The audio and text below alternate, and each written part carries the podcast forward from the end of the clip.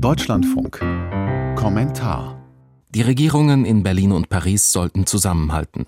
Das forderte der CDU-Politiker Armin Laschet. Hintergrund ist die Debatte über Ukraine-Hilfen. Frankreichs Präsident Emmanuel Macron hatte auf Nachfrage den Einsatz westlicher Bodentruppen in der Ukraine nicht ausgeschlossen. Christiane Kess kommentiert. Emmanuel Macrons umstrittene Bemerkung, es sei nicht ausgeschlossen, Bodentruppen in die Ukraine zu schicken, war nicht klug, aber erklärbar ist sie. Macron verwies noch in der Pressekonferenz selbst auf die sogenannte strategische Ambiguität. Das heißt, die militärische Strategie, den Gegner darüber im Unklaren zu lassen, wie weit man selbst gehen will. Also das Gegenteil davon, eine rote Linie zu ziehen.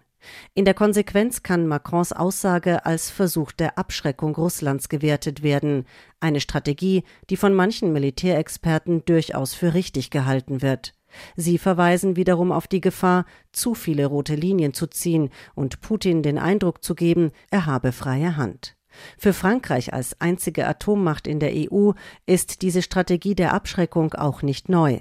Gleichzeitig muss allen klar sein, dass Macrons Aussage natürlich weit vom konkreten Vorhaben entfernt ist, tatsächlich Bodentruppen in die Ukraine zu schicken. Und es muss klar sein, Bodentruppen heißt nicht gleich Kampftruppen. Frankreichs Außenminister Stéphane Séjourné hat das noch einmal präzisiert. Es gehe um Wege, die Ukraine zu unterstützen, zum Beispiel bei der Waffenproduktion, und das könne eine Präsenz auf ukrainischem Territorium erforderlich machen, ohne die Schwelle zu einer Kriegsbeteiligung zu überschreiten.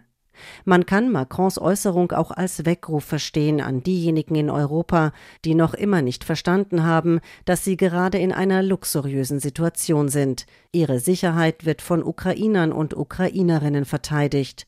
Dass Europa bisher nicht in der Lage war, die Ukraine dafür angemessen auszustatten, ist eine Katastrophe.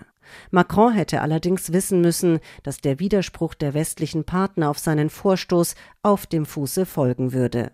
Die daraus entstandene Diskussion schadet der Unterstützung der Ukraine mehr, als sie ihr nutzt, und die Unstimmigkeiten kratzen an der Glaubwürdigkeit der westlichen Regierungen und ihrem ständigen Bekenntnis, dass Putin in der Ukraine nicht gewinnen darf. Besonders deutlich kam der Widerspruch auf Macrons Äußerungen ausgerechnet von Olaf Scholz. Das ist ein weiterer Beleg dafür, wie weit der deutsche Bundeskanzler und der französische Präsident beim Thema Ukraine auseinanderliegen. Dass die beiden wichtigsten Staats- und Regierungschefs in der EU beim derzeit wichtigsten Thema immer noch keine gemeinsame Linie gefunden haben, ist der eigentliche Skandal zumal sich weder die eine noch die andere Seite bei ihrer Unterstützung des kriegsgeschüttelten Landes bisher mit Ruhm bekleckert hat. Der französische Präsident und der deutsche Bundeskanzler mögen an unterschiedliche politische Zwänge gebunden sein und zwei völlig unterschiedliche Charaktere sein, aber sie müssen in dieser Situation zusammenfinden. Von den derzeit offen ausgetragenen Konflikten im deutsch-französischen Duo profitiert nur einer, Wladimir Putin.